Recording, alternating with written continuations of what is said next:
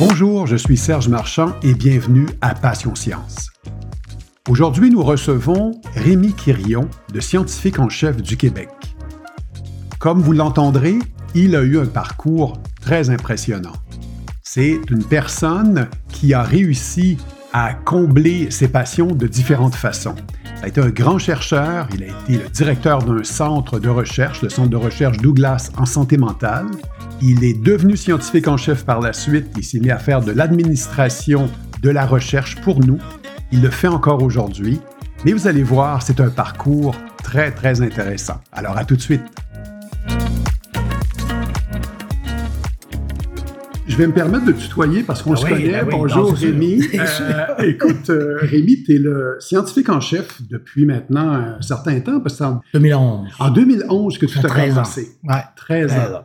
Quand même, le temps passe vite. Et euh, je voulais savoir, en gros, dans un premier temps, c'est qui Rémi Quirion? Euh, sur le plan professionnel, sur le plan personnel, là, mais où ça a commencé comment? comment pourquoi tu es devenu intéressé par la science dès le départ? Finalement, je ne sais pas trop trop comment. là. Non, moi, je viens d'une famille, euh, une grande famille, huit frères et sœurs. euh, je suis le numéro 4. Le, dans ma famille, mes parents étaient restaurateurs. Donc, je dis souvent, ce que je fais le mieux encore aujourd'hui, c'est hot dog et hamburger. J'ai commencé à faire ça avec mon père. J'avais 12 ans. Euh, fait que j'étais un peu comme... euh, je, je l'aidais les soirées, le vendredi, le samedi, le dimanche au restaurant du village. Ça a commencé comme ça.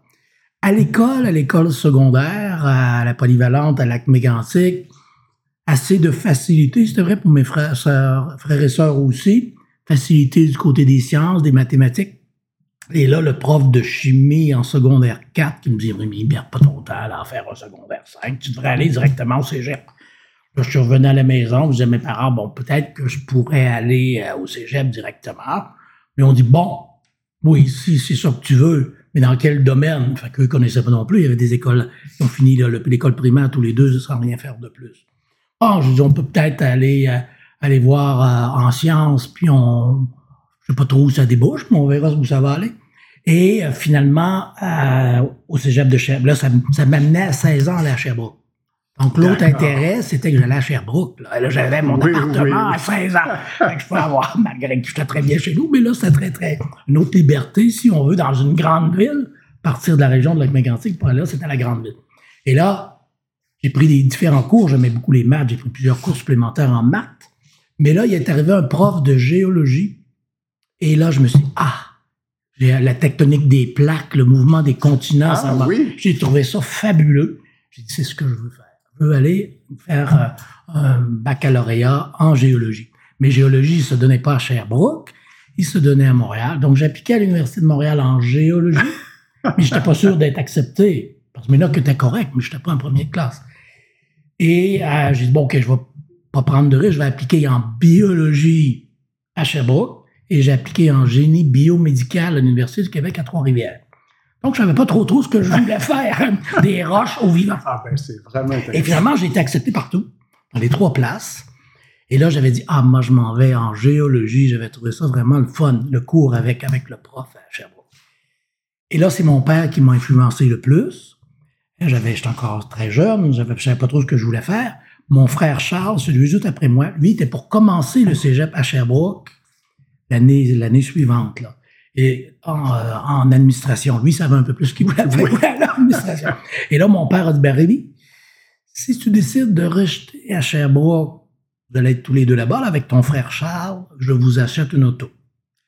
Et là, j'ai pris l'auto, et avec l'auto venait la biologie. Donc, ça finit, ça finit, fini la géologie, là. Alors peut-être que tu aurais pu être en géologie aujourd'hui. J'aurais pu être dans les sciences de la Terre. Ça aurait été très, très, très différent ce que j'ai fait.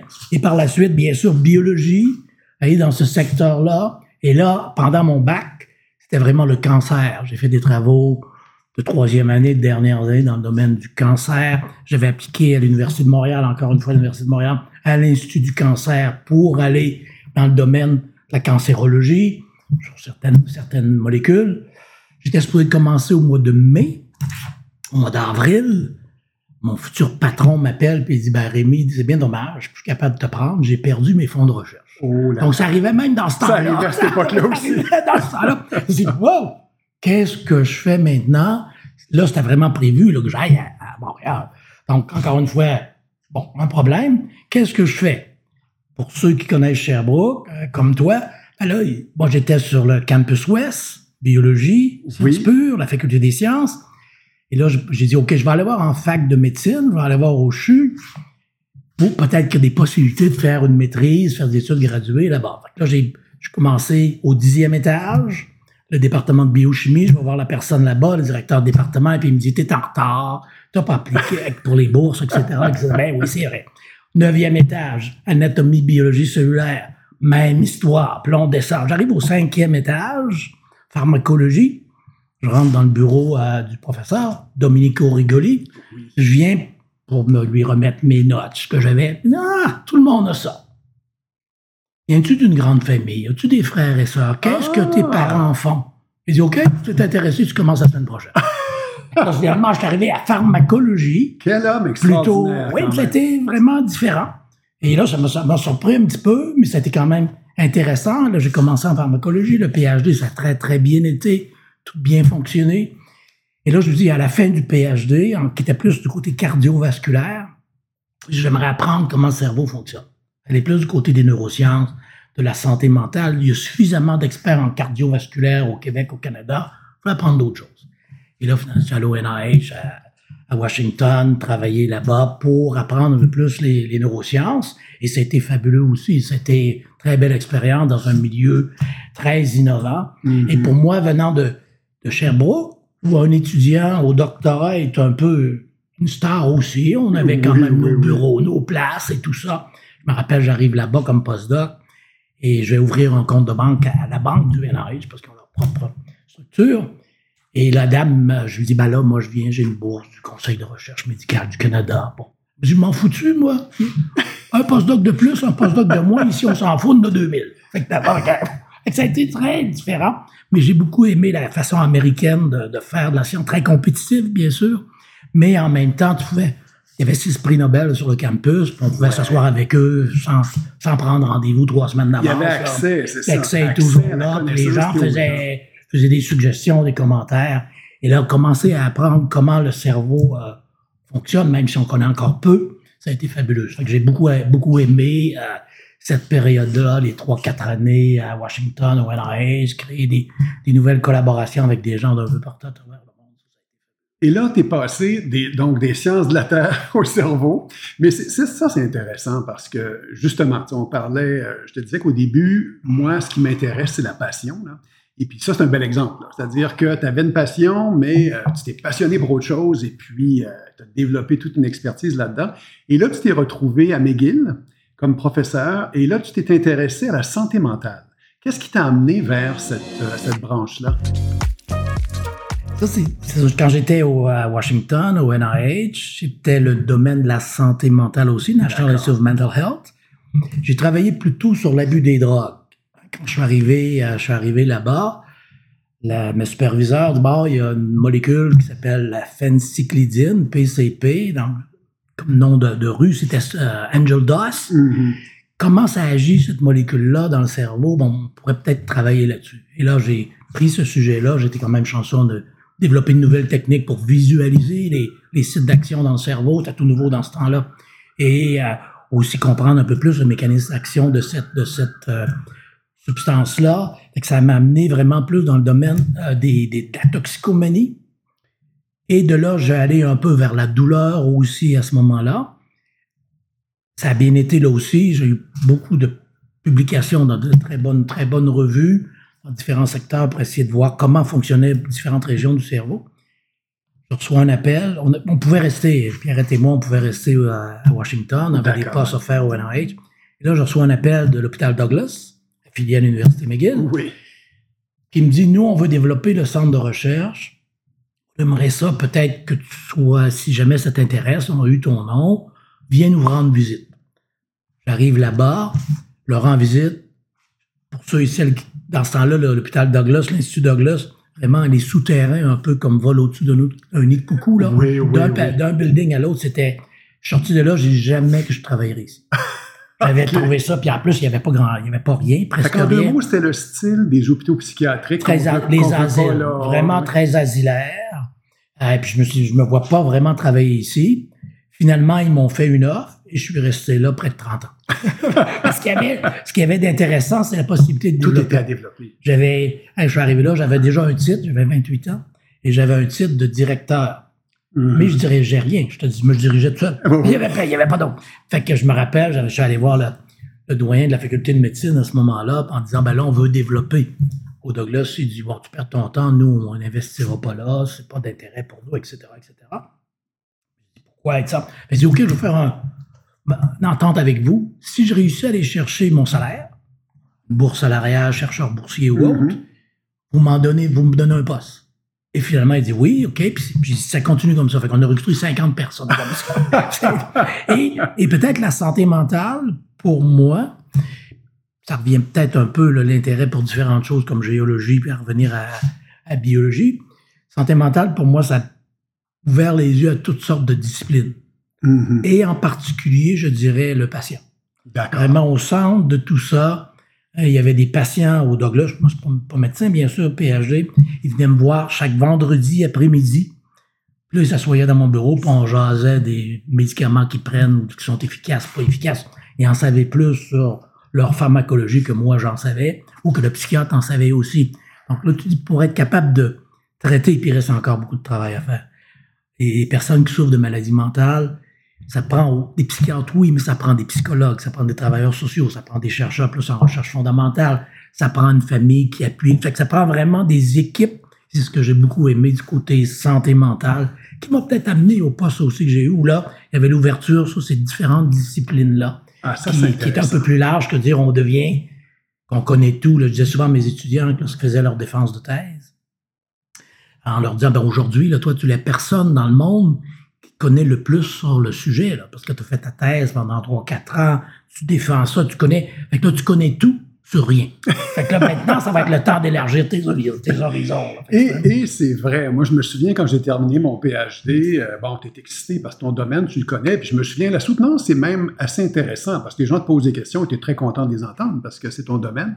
Mais euh, assez rapidement, euh, tu t'en vas dans ton bureau ou chez toi où tu fais ton postdoc et tu réalises que tu as tout à apprendre. Il y a beaucoup de choses, il y a beaucoup de choses. Puis à s'ouvrir à d'autres secteurs, à d'autres domaines, apprendre à pied. C'est encore plus vrai aujourd'hui, peut-être, à ce moment-là. Là, Tout à vraiment. fait. Mais, mais c'est vra- vraiment intéressant parce que ce que tu disais là sur la, la santé mentale, c'est tellement vrai. J'ai un collègue en France euh, qui est un, un interniste qui s'est ramassé un jour, d'ailleurs, je vais, je vais l'avoir en entrevue bientôt. Il, il est euh, interniste, donc il s'est ramassé dans un milieu psychiatrique comme interniste pour la santé physique, hein, la santé euh, somatique, si on veut. Alors, ils lui ont dit, nous, euh, les psychiatres, on s'occupe de la santé mentale, toi, si jamais ils ont du diabète ou quoi que ce soit.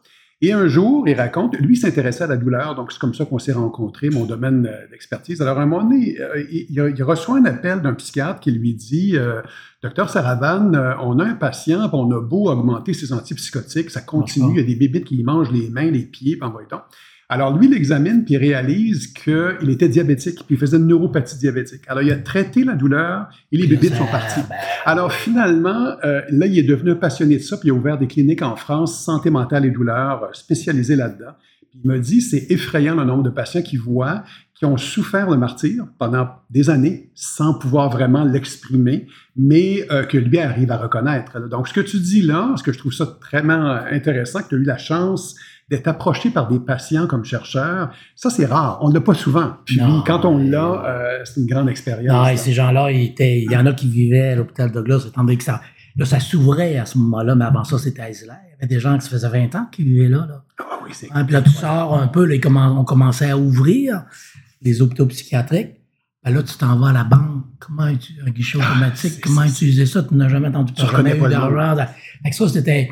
Je trouvais ça très intéressant, cet aspect-là. Et aussi les différentes disciplines. Et très tôt, on a commencé à emmener davantage, parce que c'est un autre intérêt de- que j'avais, l'art. Vraiment l'aspect. L'art, comment l'art Oui. peut, pas nécessairement en termes de, on n'utilisait pas nécessairement le terme de thérapie, mais comment l'art peut faciliter l'expression, peut ouvrir, peut calmer peut-être un peu les gens. Donc, j'ai travaillé beaucoup avec ce qu'on appelle les impatients ici au Oui, Québec. Là. tout à fait. Et comment ça a démarré, ça, les impatients? Je suis curieux. On était, il y avait, il y avait, euh, discutais avec, il y avait les trois centres de recherche qui est plus, plus santé mentale ici Mhm. au Québec, à Louis-Polyte Lafontaine, l'Université de Montréal, Fer- Centre Ferdinand Séguin, à Québec, et aussi le Douglas. Fait qu'on essayait d'avoir davantage de liens entre les trois en disant, oui, santé mentale très important, mais ça demeure sous-financé par rapport à d'autres secteurs de recherche, sont, il s'est stigmatisé, etc., etc. Donc, on essaie de faire des liens. Et là, j'avais rencontré la fondatrice de euh, des impatients, qui était dans un sous-sol à Louis-Polyte Lafontaine, qui avait très peu de moyens et qui ouvrait là deux trois fois par semaine une demi-journée les personnes, les patients qui étaient intéressés à faire un peu de sculpture ou un peu de peinture. Fait que ça a commencé comme ça. J'ai commencé à m'impliquer sur leur conseil d'administration. J'ai été peut-être sur le conseil pendant une vingtaine d'années. Et, vraiment, cette équipe-là, Lorraine Palardi et les collègues aux impatients, là, ça a été fabuleux. Je me rappelle aller, par exemple, à Parler-moi d'amour. C'est leur activité annuelle. Ou vraiment la Saint-Valentin, où là, finalement, il y a un patient qui fait, une patiente qui fait des tableaux, des sculptures et aussi des professionnels, des peintres professionnels. Et ils font l'exposition ensemble. Ah, et à un moment donné, on a fait une, nous, au Musée des Beaux-Arts euh, canadiens, à Ottawa, à la Galerie des Arts là-bas, où là, on amenait les impatients, on les appelait les impatients, avec nous, puis ils disaient, oh, incroyable d'être à côté de, des grands peintres d'un peu partout à travers le monde. Donc ça, ça m'a toujours beaucoup, ah, beaucoup intéressé. Ça, ça m'a amené à être sur le conseil d'administration du Musée des Beaux-Arts de Montréal, où là aussi, avec... Euh, Nathalie Bondier, à ce moment-là, créé une prescription art. Donc, les médecins, en médecine générale, pouvaient prescrire une visite au musée ah, à, leurs patients. Des fois, c'était des maladies cardiaques, des fois, c'était le diabète, des fois, c'était des maladies mentales. Et là, au début, les patients Pourquoi, je tu me donnes ça? ça Parce que ça va me donner d'aller passer une journée ou une demi-journée au, musée. Puis souvent, c'est des gens qui n'étaient jamais allés. Puis là, ils s'en vont là-bas. Puis plusieurs, ça a été une révélation. Puis là, maintenant, ça existe dans différents pays à travers quelle belle initiative, hein, quand même. Puis euh, quelle belle implication tu as eu là-dedans. C'est vraiment intéressant. Et là, tout à coup, euh, ben pas tout à coup, mais il est arrivé l'événement que tu t'es fait offrir ce poste-là qui n'existait pas. Qui n'existait pas du tout. Qui n'existait pas. Euh, et, et, au point de départ, quand j'avais, il y avait le chercheur de tête que le gouvernement du Québec avait engagé, contactait en disant, ah, ton nom est proposé pour scientifique en chef, puis je disais non, non, non, ça ne m'intéresse pas. Ma, ma, recherche allait très bien, ben j'avais des équipes, en pleine, des équipes qui allaient très, très, très bien du côté de ma recherche comme telle, mais aussi le Douglas, les genres de personnes qu'on avait réussi à recruter, c'était fabuleux, avec presque rien, il n'y avait rien. Les infrastructures n'étaient pas de qualité, mais c'était le monde.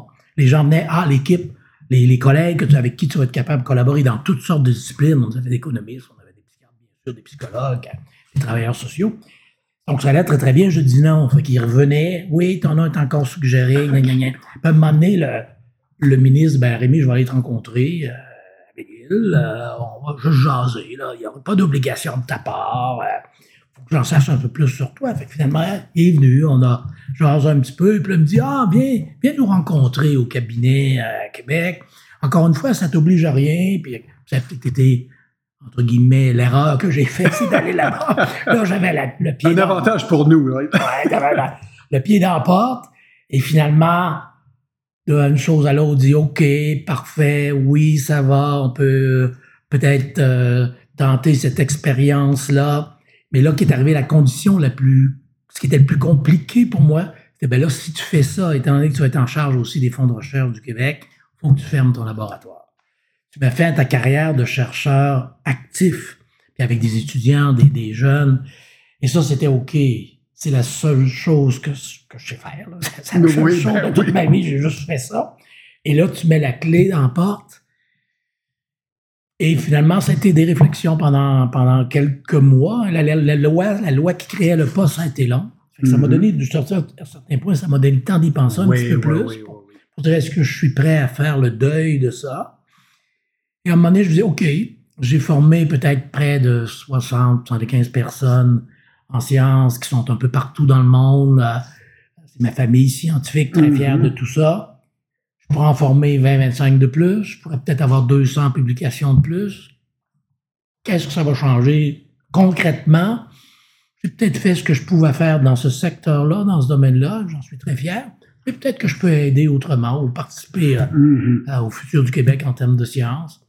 Et, je dois dire que totalement différent, bien sûr, là, de ce que je faisais euh, quand j'étais à l'Université McGill puis au Douglas. Mais en même temps, tu rencontres des gens intéressants tous les jours. Absolument. Les défis sont dans tous les secteurs. J'étais plus bien sûr, sciences, neurosciences, santé mentale. Et là, euh, tu t'en vas sur les caribous, tu t'en vas sur les chiens dangereux, tu t'en vas sur euh, la démocratie. Euh, et en général, pas nécessairement tout le monde, mais en général, quand même, les gens qui, sont, qui décident de faire le saut en politique, c'est aussi souvent des passionnés qui Mhm. sont prêts, qui veulent redonner, même le député, entre guillemets, ordinaire, travaille fort et essaie d'aider sa communauté. Il y a sûrement des arrivistes là-dedans, mais plusieurs sont, prennent ça très au sérieux. Ça, Et ouais. c'est ce qui m'a intéressé de dire, ah, eux aussi sont, sont dédiés, sont fiers de ce qu'ils veulent faire, ils veulent faire avancer la cause. C'est souvent très, très frustrant, mais au moins, on, on essaie d'aller dans le même sens. Et, euh, et même après maintenant 10, 12 ans, 13 ans, encore une fois, j'apprends presque à tous les jours. Là, Ça, c'est vraiment important parce qu'on a trop tendance à parler des politiciens. En tout cas, la- la- la- comment je dirais, un sport national, c'est de, de frapper sur les politiciens. hein. c'est de dire ils n'ont pas fait ci, ils n'ont pas fait ça. Et euh, l'exemple que j'aime donner, moi, c'est comme les gens qui frappent sur le voisin qui a bien réussi, qui disent Garde, il s'est acheté une grosse maison. Et on leur demande si tu gagnais beaucoup d'argent. Ils disent Ah, je m'achèterais une Ouais, grosse maison. ça. Alors finalement, euh, c'est un peu ça le, le Ouais. principe. Écoute, ce poste-là, quand tu l'as pris, il n'existait pas. Comment, euh, qu'est-ce qui est arrivé là? Tu t'es dit, OK, parfait, ça consiste en quoi? Est-ce que tu es allé voir d'autres euh, personnes qui faisaient ça? Ça aussi, c'est une bonne question parce que le, ministre qui avait qui voulait avoir un, un poste de scientifique en chef, Clément Gignac, Clément est maintenant sénateur au fédéral.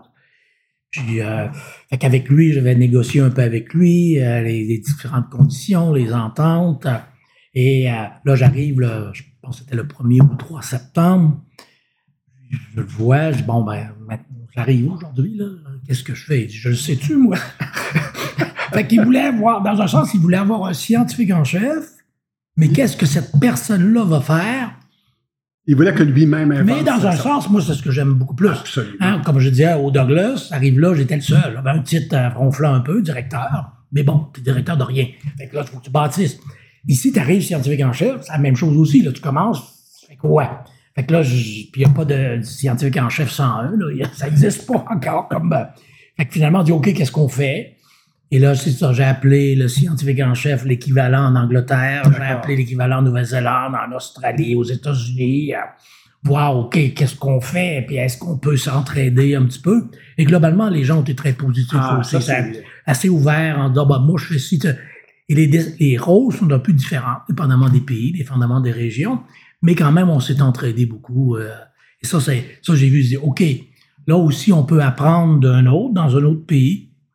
Les situations sont un peu différentes, mais quand même, on peut faire des choses ensemble. On peut travailler à l'échelle locale, comme au Québec, mais aussi à l'échelle internationale pour faire avancer, si on veut, la cause, entre guillemets, de la science. euh, Et est-ce que tu sens que, parce que moi, c'est l'impression que j'ai eue aussi en, œuvrant à, à tes côtés, là, euh, est-ce que tu as l'impression que le Québec, ça, ça permet de prendre l'expansion au niveau international quand tu te promènes un peu partout? Là, les gens savent qu'on existe? Des fois oui, des fois non, pas toujours, mais c'est certain que ce qui les surprend un peu, c'est pas juste par rapport à la science, là, mais, mais le Québec est un peu unique, là, par exemple, par rapport aux autres provinces canadiennes, d'avoir des bureaux du Québec à l'étranger. Il y en a une quarantaine maintenant dans différentes villes à travers le monde. Donc souvent, les gens disent Ah, vous avez. Fait, oui, vous êtes le Canada, mais pas tout à fait. Là. Fait, que ça oui, aussi, fait que les, oui. fait que les gens voient ça, puis là, ils voient arriver un scientifique en chef. Je me rappelle, par exemple, une visite euh, en Chine avec le premier ministre d'alors, M. Couillard, avec Philippe Couillard. Et là, on était tous autour de la table. D'un côté, les Chinois, de l'autre côté, les Québécois. Et là, il fait le tour. Il dit, bon, ça, c'est scientifique en chef du Québec. Et là, le premier ministre chinois, qui dit, c'est quoi ça? Qu'est-ce qu'il fait dans la vie? C'est quel pays, ça, en exactement? Chine. Fait que là, il arrive, il dit, vous avez ça là-bas, ben, peut-être que nous, on devrait en avoir aussi. En communauté européenne, il venait de nommer une scientifique en chef pour la communauté européenne. Elle, elle était scientifique en chef de l'Écosse avant. D'accord. Je ne l'avais pas rencontrée encore, mais je l'ai rencontrée à Bruxelles. Puis là, la première chose qu'elle me dit, ben oui, au Québec, qu'est-ce qui se passe là du côté? Ah, Québec, Canada par rapport à l'Écosse et, et la Grande-Bretagne. Fait que finalement, ça permet souvent d'ouvrir, et présentement, on fait beaucoup en Afrique. Donc ça, euh, d'avoir, d'avoir un poste comme ça, qui encore une fois, c'est un titre un peu ronflant, là, quand tu as une carte d'affaires comme ça, les gens se disent, c'est quoi ça, puis ça fait quoi, puis euh, finalement, ça aide à ouvrir des portes aussi par rapport à dire, ben là, je suis le sous-ministre adjoint de, de- C'est vraiment intéressant parce que euh, ça t'a amené aussi, euh, je pense qu'une autre de tes passions, moi que j'ai pu voir en tout cas, c'est d'impliquer les citoyens. Euh, un projet qui m'a fasciné là, dans tous les temps, il y, en a une tonne, là, on ne pourra pas tous les nommer, mais un projet qui m'a fasciné, c'est Audace. Oui. Audace, raconte-nous un peu comment comment tu as pensé à ça, parce que ça vient de toi. Oui, ça, finalement, et c'est pas unique au Québec. Je pense qu'au Canada, globalement dans le monde, devenu tellement compétitif ah, en recherche, en sciences, que la majorité des, gens qui font des demandes, des chercheurs qui font des demandes, qui sont de bonne qualité, sont rejetés. Fait, finalement, il y a des taux de succès de 15% des taux de succès de 20 et là, tu fais des allers-retours. Puis euh, finalement, tu viens être tellement prudent que lorsque tu fais ta demande, tu dis, ah ben là, j'ai oublié. Mon projet est pratiquement fait. Ah, j'ai oublié de mettre la température de l'eau, ils vont peut-être me sauter. là, il va y avoir un reviseur, un arbitre qui va dire, ben là, il m'a pas parlé du pH. Le pH fait 15 publications que là-dessus. Bon, il y a cette réalité-là. Fait que là, un peu à l'extrême, ben, est-ce qu'on peut aller peut-être presque à l'autre extrémité? Où on va avoir un programme où là, on va demander très peu de résultats préliminaires, avoir des équipes peut-être un peu plus multidisciplinaires, et avoir des idées folles. C'est quoi votre idée, là, un peu folle? Puis moi, j'aimerais ça, essayer cette affaire-là. Ça passera jamais, jamais ça dans les programmes habituels, même les programmes habituels des fonds de recherche. Mais là, là, il y a peut-être une chance que ça passe. Et moi, l'analogie, quand j'essaie de le vendre à, au conseil d'administration et après ça au niveau du ministère aussi, dans l'analogie du baseball, là, je veux pas me rendre au premier but. Je veux un coup de circuit, je sais que je vais avoir des retraits au bâton très souvent, c'est normal. La science, ça devrait être ça. Si ça marche à 100% tout le temps, c'est parce qu'on prend pas de risque, parce que c'est pas très innovateur. une fois de temps à autre, tu vas dire Ah, si ça fonctionne pas, c'est correct aussi. Là. Mm-hmm. Et étant donné que c'est pas des demandes très élaborées, c'est pas très très lourd à préparer pour, les, équipes qui, font des demandes, et on a eu des choses fabuleuses, là, des, euh, du cancer, de la musique, il y a eu toutes sortes d'histoires, ce qui fait que maintenant, un programme Audace, on est en partenariat, le Luxembourg est venu pour ça. Les Français viennent de commencer un programme semblable. La ministre de l'Enseignement supérieur en France vient de dire, moi, je veux financer aussi plus de recherche à haut risque, parce qu'on se rend tous compte que dans les programmes habituels, les gens vont, vont pas oser, oser le faire. Après, si tu as la subvention, tu fais ce que tu veux. Absolument. Mais ce qui est vraiment intéressant, c'est que pour faire ça avant, moi je me souviens comme chercheur, on attendait d'avoir nos fonds, puis on s'en réservait une petite partie pour nos folies. Parce qu'on savait que si on présentait ce folie-là dans la demande, c'était impossible. Moi, j'ai fait un projet à mener le rôle des odeurs sur la douleur. Je, je présente ça dans une demande, là, on oublie ça. Mais j'avais eu des fonds pour autre chose, puis euh, je pouvais en mettre un petit peu de côté là-dessus. On l'a fait, puis ça a été un papier le fun à publier, tout ça. Très, ça, c'est important parce que moi, moi, comment je le vois, c'est qu'au Québec, on a cette opportunité-là, tu es en train de me dire que ça va ailleurs, de dire, moi, je connais un musicien, un biologiste et puis un physicien, puis on jase ensemble, puis on a une idée folle, ça sera jamais financé. Et eh bien là, ça a la possibilité de le Oui, puis là, maintenant, on passe aussi ce qu'on appelle Audace 2.0, si on veut, la suite, pour voir ceux et celles qui en ont eu. C'est sûr que c'est un financement relativement limité sur deux ans. Est-ce qu'on peut aller plus loin si ça marche un peu? Vous voulez aller un peu plus loin, on va vous donner ça. Et on a développé un autre programme en plus de ça où là, c'est le, c'est le citoyen, la citoyenne aussi qui est partenaire. Programme engagement, là, on ajoute l'audace, si on veut, c'est d'avoir une personne de la rue là, qui dit, ben moi, la couleur de l'eau dans ma rivière a changé. Il y a quelque chose que je comprends pas. Est-ce qu'on pourrait faire de la recherche là-dessus?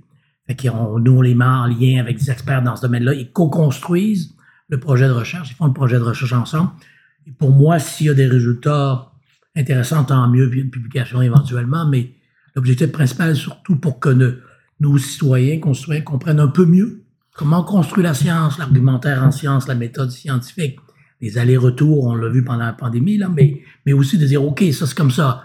Oui, on avance un petit peu, puis des fois ça recule, puis ça revient, puis on travaille à l'international.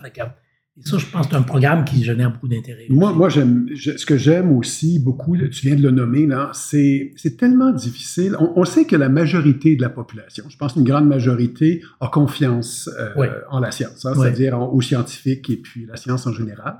Mais malheureusement, il y en a quand même un pourcentage assez important qui euh, met en doute la science et qui... Euh, et à mon avis, une des raisons, c'est que c'est complètement incompris. C'est-à-dire, euh, moi, je me souviens quand j'étais plus jeune et qu'on me disait Ah, ben il y a quelqu'un qui a eu une idée d'un médicament pour euh, le cancer. Et puis, ben, dans 10 ans, ça va être sur le marché. Je dis, ben voyons donc, pourquoi qu'il cache? Et j'ai compris après qu'on ne peut pas juste dire euh, j'ai eu une bonne idée, essayer ça sur des milliers de personnes, en tuer euh, quelques centaines, et dire oh excusez-moi je m'étais trompé.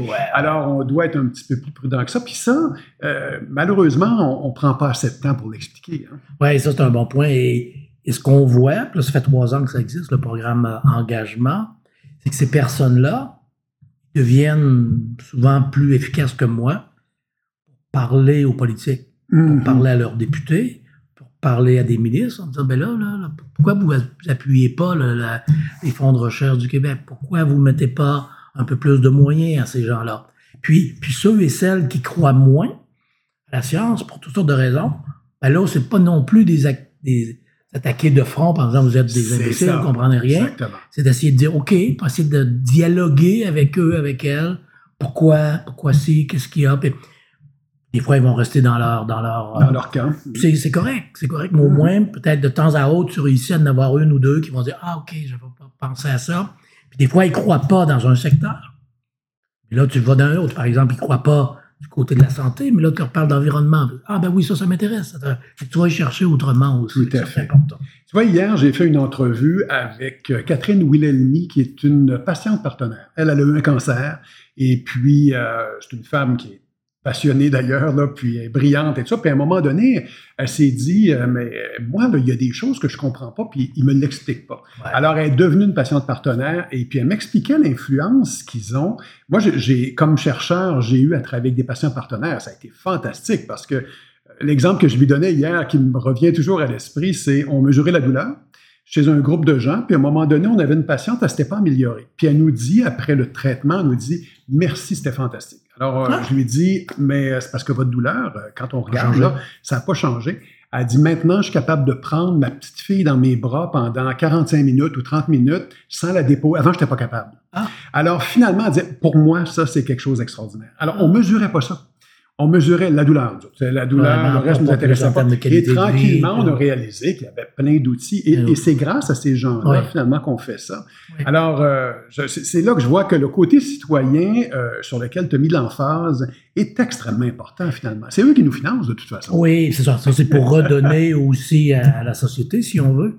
C'est important. Et ça a amené indirectement, comme par exemple à la faculté de médecine à l'Université de Montréal, d'avoir un vice des canards, hein. quelqu'un qui est là, c'est un patient partenaire, là. Un Vincent Dumais, qui lui, a depuis l'âge de 4 ans, avec une transfusion et tout ça, il a, il a, eu le sida. Il est passé, il connaît le système de santé mieux que n'importe qui. Il est passé dans toutes les, toutes les disciplines, toutes les spécialités. Quand tu arrives, puis très concret, autour de lui, dans les équipes de patients partenaires à l'Université de Montréal, ben, il y en a plusieurs en cardio, il y en a plusieurs en cancérologie. Et des fois, ils peuvent dire ça, moi, je suis prêt à le prendre. Un peu comme tu disais pour ta patiente. Exactement. Je peux pas le prendre, c'est correct, là. Que c'était fait secondaire là ou quoi que ce soit, c'est correct. Mais ça me donne ce volet-là que j'avais pas, que je, qui souffrait, là, puis que je savais plus ou moins et tout ça. Et là, j'ai appris hier qu'elle, justement, et, et euh, Dumais, qu'on connaît tous les deux, là, qui est vraiment quelqu'un de, très bien aussi, qui fait ça quand même depuis longtemps, ils, ont été approchés par Santé Québec pour la mise euh, sur pied de Santé Québec. Ça, je trouve ça fascinant aussi.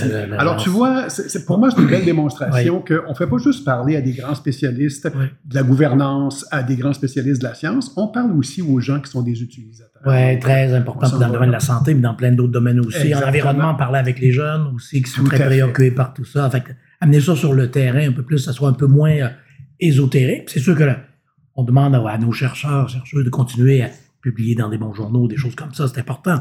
Mais en même temps, de redonner à la société. Il faut reconnaître ça davantage Dans, nos, euh, dans nos processus d'évaluation, dans nos universités, puis ici au niveau des fonds de recherche. Et justement, pour terminer, euh, Rémi, comment tu vois l'avenir? C'est-à-dire, tu, tu vois, c'est quoi les prochains pas à faire pour toi, mais pour aussi, de façon générale, là, pour les, fonds de recherche ou pour la science au Québec? je pense qu'on est... Euh, moi, je, suis toujours euh, admiratif. On, se plaint souvent de nos jeunes, mais en même temps, ils sont fabuleux. finalement, plusieurs sont intéressés à trouver des façons d'aider la société. Ça peut être l'environnement, ça peut être du côté de la santé, différents secteurs, mais ils veulent un peu peut-être de naïveté là-dedans. Hein. Quand tu es très jeune, tu veux régler le sort du monde en six mois. ça n'arrive pas nécessairement comme ça, mais on ne doit pas les décourager. On doit leur offrir des conditions qui vont leur permettre de s'épanouir là-dedans. Et on a encore du travail à faire.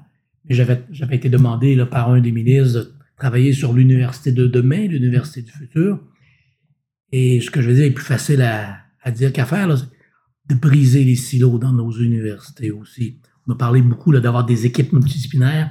Il faut donner davantage de moyens aux jeunes qui disent ben moi, ça m'intéresserait d'avoir un volet de biologie puis un volet d'administration ou un volet d'environnement mm-hmm. ou de sciences sociales, de mélanger, de, briser davantage les départements et les facultés pour vraiment offrir aux plus jeunes des programmes peut-être un peu plus. Oui, quelqu'un qui veut tout savoir sur le boson de Higgs, ben c'est correct. On a besoin de ça aussi. Mais à l'autre bout du spectre, quelqu'un qui veut avoir une formation plus multidisciplinaire, on doit le faire, ça se fait jusqu'à un certain point dans nos universités, nos collèges, mais on doit le faire encore davantage pour amener ces jeunes-là qui vont être ceux et celles qui vont amener des solutions pour les grands défis de société qu'on vit présentement. Donc, il faut, pour moi, c'est ça qu'on essaie de travailler, de redéfinir aussi tout le concept d'excellence, qui est mhm. relativement facile à faire en disant si on compte le nombre de publications, leur facteur d'impact. En bout de ligne, ça ne veut pas dire grand-chose.